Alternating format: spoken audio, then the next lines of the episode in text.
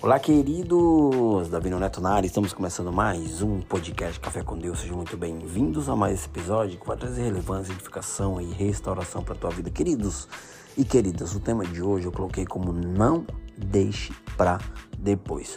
Ou seja, queridos, muitas vezes a gente pensa, né? a gente imagina que é sempre melhor fazer depois, né? Mas a palavra me diz em Provérbios 13, versículo 4, que diz assim: O preguiçoso deseja e nada consegue, mas os desejos do diligente são amplamente satisfeitos. Ou seja, queridos, ou seja, queridos, como é fácil, né, desenvolver o hábito de procrastinar e deixar para depois. É muito fácil a gente fazer isso, mas a sensação de alívio e o prazer da procrastinação é momentâneo, né, e tem curta duração. Por quê, queridos? Porque o que vem logo depois é estresse, sentimento de culpa, vergonha, uma sensação, de, uma sensação de frustração e um sentimento de impotência e incapacidade.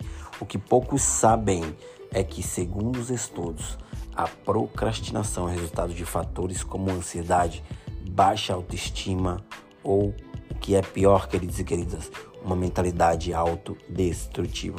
E com o tempo, a procrastinação pode levar à depressão. Por isso que você vê muitas pessoas com depressão, porque elas são elas têm uma baixa autoestima, né? A mentalidade dela não é uma mentalidade construtiva, mas destrutiva. A Bíblia ela fala muito sobre o valor do nosso tempo.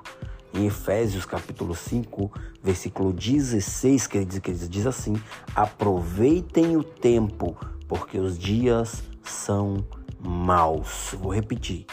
Aproveitem o tempo, porque os dias são maus. O salmista, queridos, também escreveu assim: ó, A vida do homem é semelhante à relva. Ele floresce como a flor do campo, que se vai quando sopra o vento e nem se sabe mais o lugar que ocupava. Ou seja, queridos, ou seja, queridas, nossa vida é nosso tempo. Tempo que estamos aqui nessa terra e ela passa muito rápido. Ou seja, não há tempo para procrastinação, não há lugar para depressão e sentimento de fracasso. Por isso, eu te digo agora: levante-se e faça. Não deixe para depois, porque o amanhã pode não chegar. É pesado falar isso, é ruim falar isso, mas se nós não levantarmos a cabeça e fazer o hoje e não deixar para amanhã, possa ser que se amanhã não chegue, porque amanhã pertence a Deus. Então, queridos, então queridas, não deixe de abraçar hoje. Não deixe de, de, de dizer eu te amo hoje.